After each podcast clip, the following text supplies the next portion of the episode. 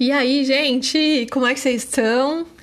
Eu tô meio risonha, mas por umas coisas engraçadas, né? Porque que luta conseguir chegar aqui hoje e gravar, né? Tem obra aqui e coisa batendo, sabe? Metal parecendo um transformer e barulho de de van na rua, aquele motor alto, e tem um pássaro que chama Quero Quero aqui na minha região, que fica muito perto e muito alto.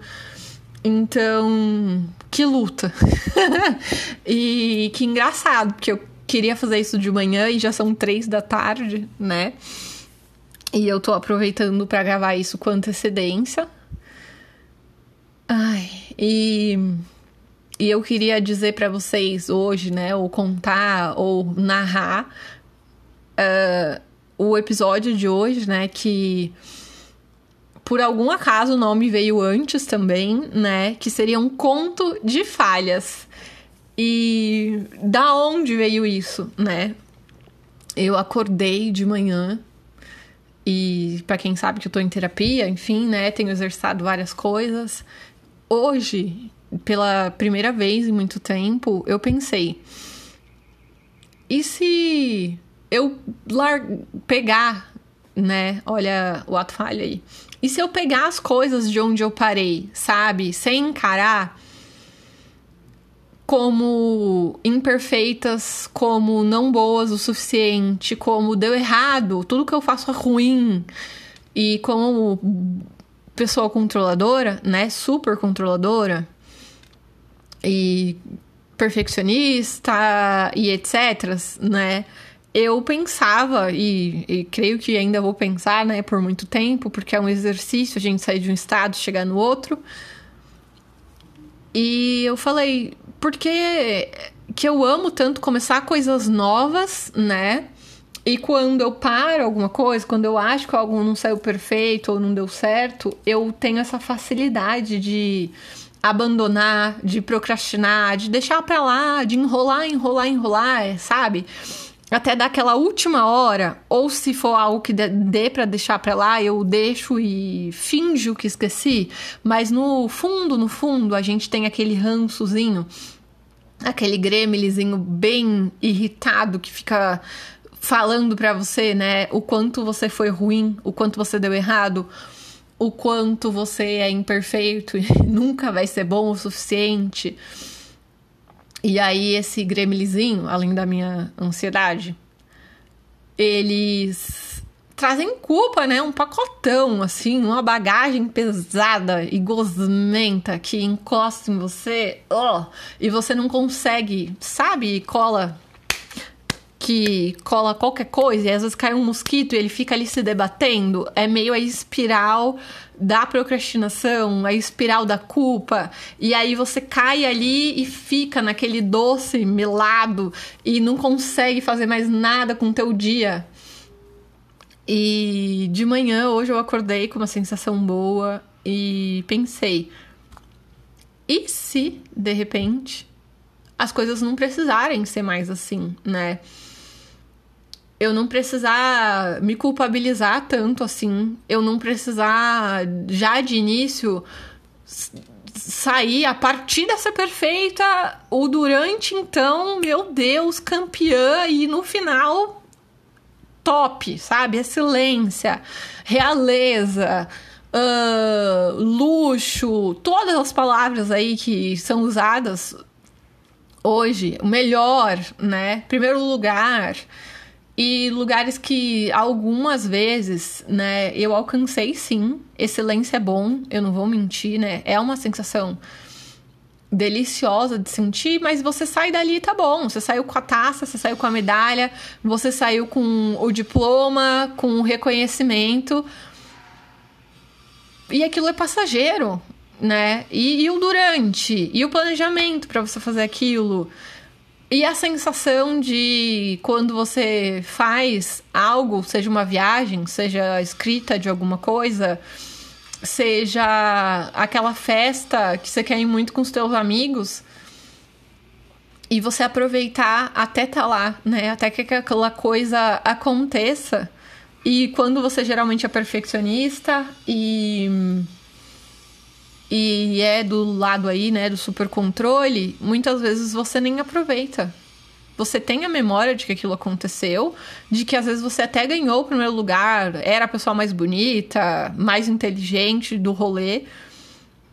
E várias vezes eu tive essa sensação, sabe? De alcancei algo magnífico, contava isso para as pessoas e elas ficavam maravilhadas, ou até que ia fazer uma dessas coisas, mas e a pessoa que tá vivendo isso, sabe? E a pessoa que conseguiu emprego e a pessoa que planejou um projeto e no final esse projeto deu certo.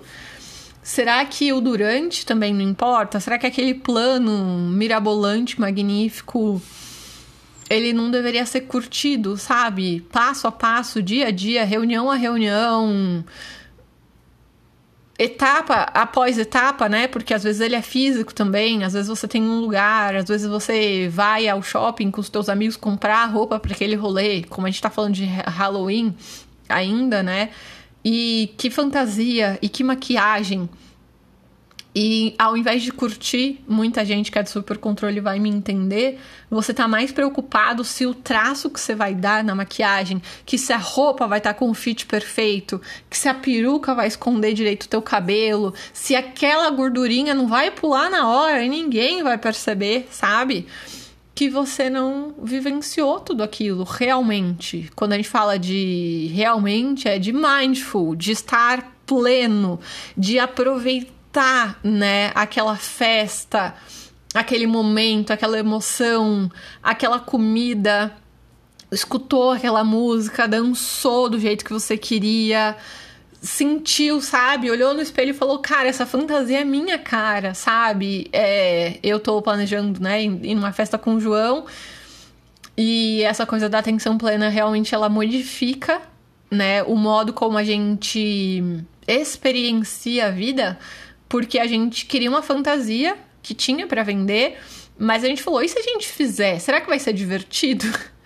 Será que vai dar certo? E aí eu, como pessoa das artes plásticas, né, compramos, né, o material e aí fomos uh, modificando ali o que era para modificar e no final chegamos a um formato que gostávamos.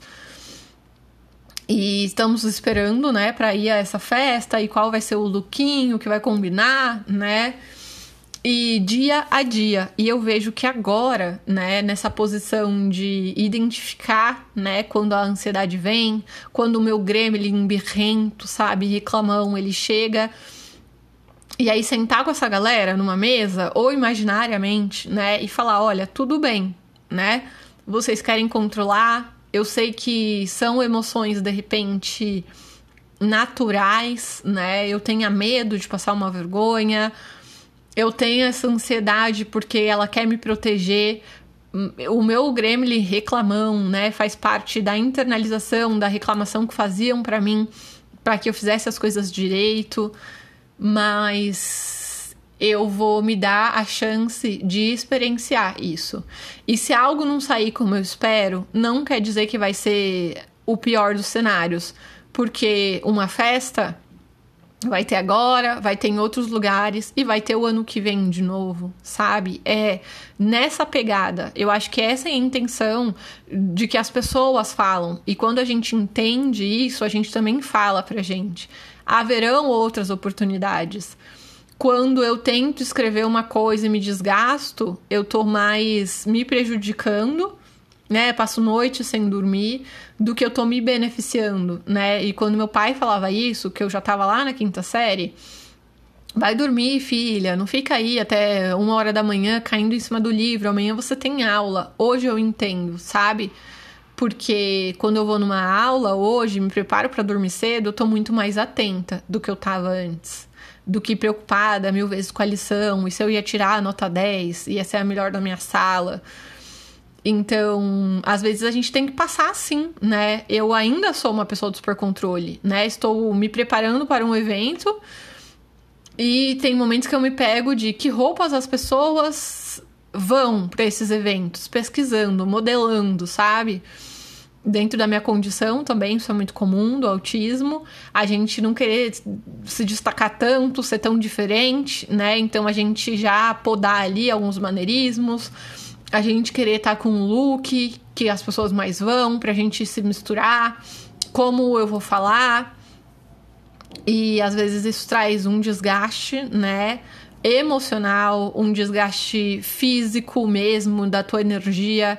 Você não consegue dormir direito porque você tá com teu hiperfoco ligado e trabalhando, e às vezes você acorda à noite, né, meio assustado, meio desesperado. Às vezes você também procrastina, ou às vezes você se nega aí, né, recusa convites porque ah, eu vou ser estranho, ah, eu vou ser diferente, ah, eu não vou fazer a coisa como eu imagino que ela deva ser feito. E esse imagino como deve ser feito, né? O perfeito, ele poda muito o real. Ele poda muito a vivência e a experiência, né? Então, hoje eu pensei sobre isso. E se eu pegar algumas coisas que estão ali adiadas, estão em stand-by, e aí eu convido vocês, né, pessoas de hipercontrole que têm a procrastinação como um sintoma, né, como eu tive e ainda tenho em alguns projetos, pegar aquilo e ao invés de só deixar o gremlinzinho reclamão, né, crítico, e a ansiedade já disparada correrem na frente ou ficarem zombando da tua cara ou te fazendo sentir mal é vamos aqui comigo, seus maledetos. Vamos, me ajuda, né? Já que você senta ansiedade, quer planejar todas as coisas, me dê ideias, né? Senta, anota algumas coisas e aí bota em prática. O gremlinzinho reclamão, quais são suas críticas? Tá bom, tá, talvez isso possa dar errado aqui, talvez eu tenha que melhorar ali, e tenta lapidar a coisa. E daí para frente também manter a atenção no que a gente está fazendo, seja organizando alguma coisa, né? Porque às vezes a gente tem dificuldade de começar, de planejar estrategicamente, de administrar o nosso tempo. Seja durante a atividade, e aí é cozinhar, lavar louça, escrever, ler os capítulos que a gente tem para ler, né? Um, estar no ambiente da festa, do, do convite que foi feito para você, né? Dos eventos, numa conversa, porque às vezes a nossa ansiedade ela dispara e a gente fica pensando no que vai responder e não no que a pessoa tá falando, e isso dificulta, né, o entendimento, e aí a gente não consegue engajar naquilo, né? Não consegue ter ali uma sintonia com a pessoa ou com as pessoas que estão falando. Então eu convido hoje, né? Hoje no conto de falhas, eu tô contando todo esse bastidor aí da vida para falar que primeiro, né, quem começou perfeito? A gente dá vários exemplos, exemplos infantis, né? Crianças aprendendo mil e uma coisas. Ninguém começa perfeito. Pintar, cortar, andar, falar, descobrir, fazer pequenas tarefas e não tem um monte de ajuste. A gente fala de grandes pessoas, né? Uh, Grambel, telefone. A gente fala de. Se você tiver, né, professores, converse com eles. Eu tenho esse prazer, né, de ir lá e perguntar: você já errou? Você já se frustrou? Uh, pergunto pro meu pai algumas vezes, né, sobre coisas que eu vou fazer e que ele já fez.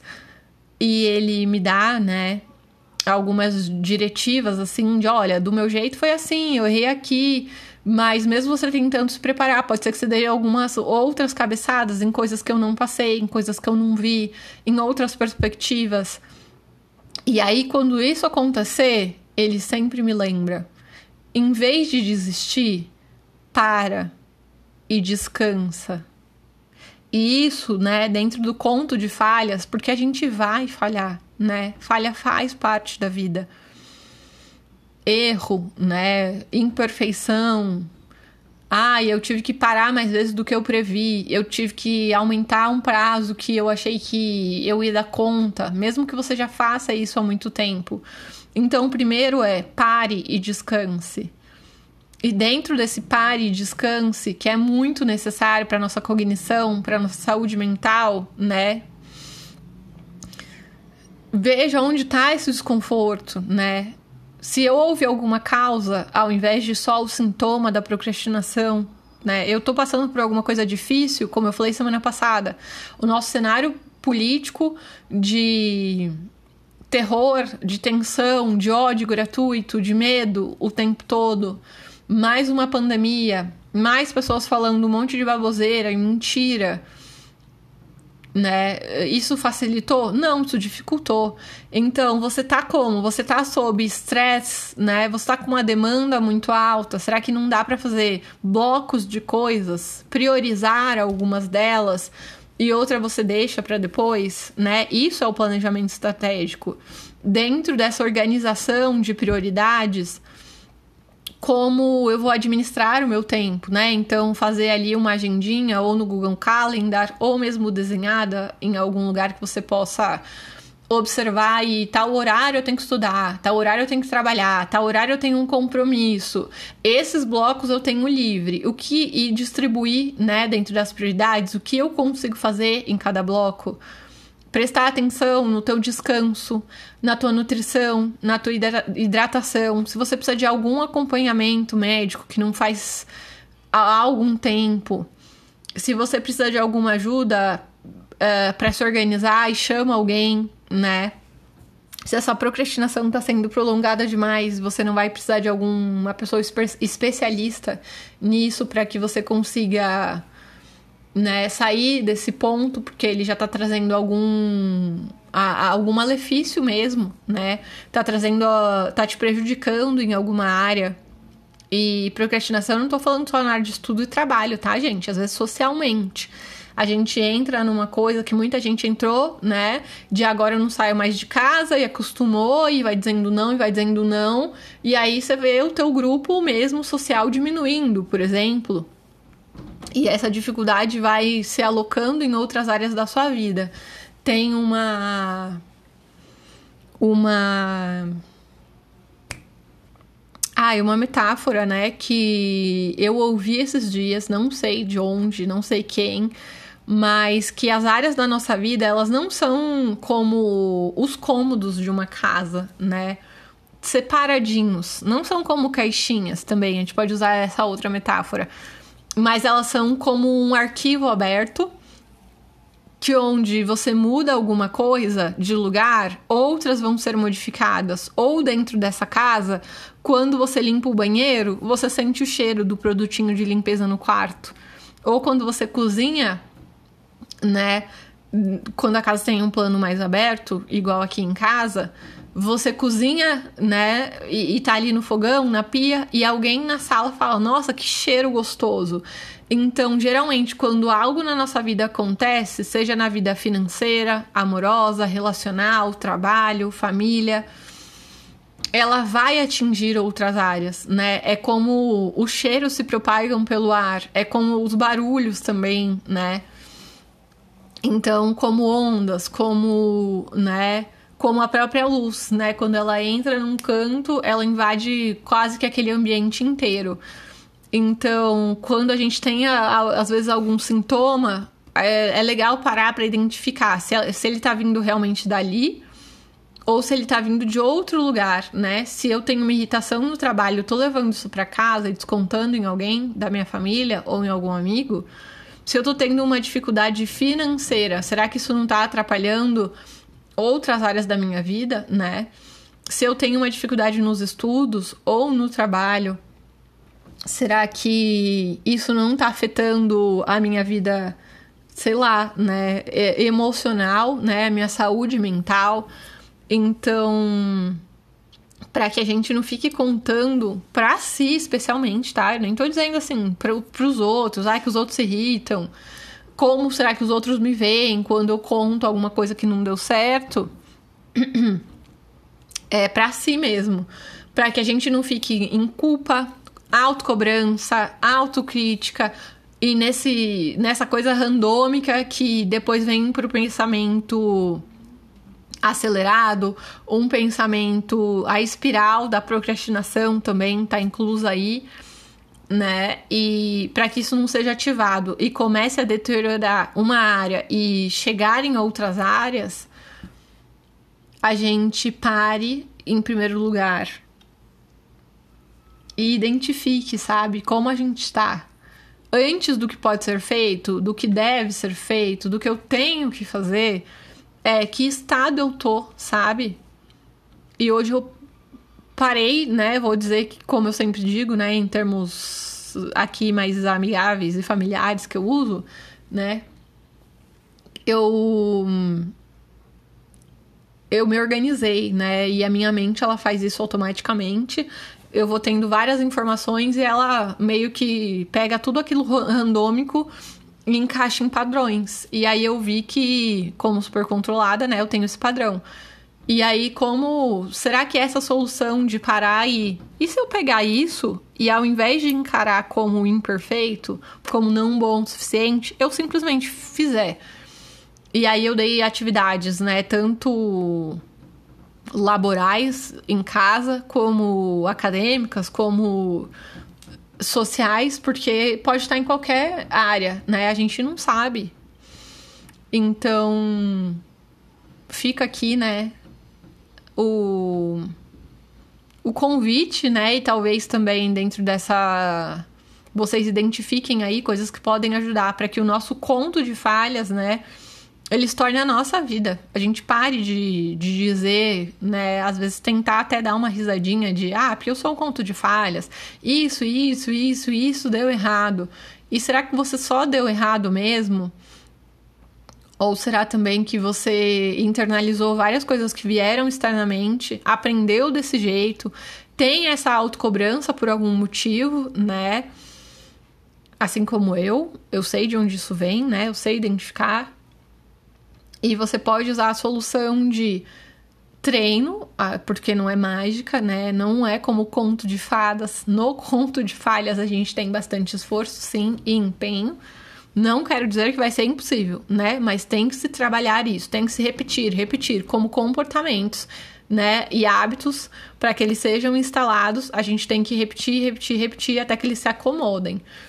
Então, para que chegasse a esse essa conclusão hoje, né, para que eu chegasse aqui, foi uma série de foram, né, uma série de repetições, para que isso fosse acomodado e organizado dessa forma, houve uma série de exercícios antes disso. E eu convido a vocês também a fazer isso, olhar para a vida de vocês, identificar e de repente começar e começar de uma forma carinhosa e começar de uma forma divertida, porque eu já me diverti muito, né, academicamente como um desafio mesmo. Ah, eu vou ler um livro, ah, eu vou, vou, entrar nesse grupo de estudos porque eu acho legal esse tema. E muitas vezes eu me via depois, né, no durante, por causa de alta exigência, vendo que aquilo não era mais tão legal de se fazer, de que aquilo era um puta saco, porque só tinha cobrança. E não era ninguém que tava me cobrando. Não era mamãe, não era papai, não era professor, era um grupo de estudos, né? Eu posso participar se eu quiser e sair na hora que eu quiser. Mas que a minha autocobrança, né? Que meu gremlinzinho, junto com a maledeta da minha ansiedade, estavam ali fazendo um estrago na festa. Estavam fazendo um estrago no grupo de estudos. Na, na coisa que era mais divertida para mim. Era, se transformava, né, naquele conto de horrores. Então, eu tô aprendendo isso. E nessa conclusão de hoje, né, eu resolvi retomar, tanto sim, fisicamente, né? Projetos de escrita, projetos de participação em ambientes com outras pessoas, quanto né, verificar o meu estado no durante, enquanto isso vai acontecendo, enquanto eu vou me preparando, enquanto eu estou lá, pós evento, né? Porque quando a gente fala de atenção plena, é um negócio que tem que ser treinado, né, gente? Porque facilmente a gente foge ali para o reino mental e fica pensando, pensando, pensando, ruminando, ruminando, ruminando. E às vezes a gente precisa parar esse processo e nos dar conta de que a gente está sentado no sofá e nada daquilo de pessimismo, né? Nada daquilo catastrófico aconteceu. E aí a gente levanta do sofá, joga uma água no rosto e retoma a vida de onde ela parou, né? Sai daquele devaneio péssimo, horroroso e vai viver a vida aqui, sabe? Pé no chão, sabe? Uh, dia a dia, projeto a projeto, etapa a etapa. momento a momento. E dito isso, né, lá vou eu, porque saí da terapia e vim aqui correndo gravar. Lá vou eu praticar, né, mais uma etapa e mais um momento para que esse conto de falhas se torne uma vida real, uma vida que valha, né, ser desfrutada, contada e compartilhada. Então eu deixo um abraço enorme, um beijo para vocês, para que vocês também tenham essa vida, né? Não que só vale a pena ser vivida e divertida e gostosa, né? E que vocês estejam ali enquanto as coisas acontecem, não seja uma memória depois de muito tempo que aquilo aconteceu, mas que vocês também aprendam a compartilhar, né? Assim como eu tô fazendo aqui com vocês. Beijos, até semana que vem.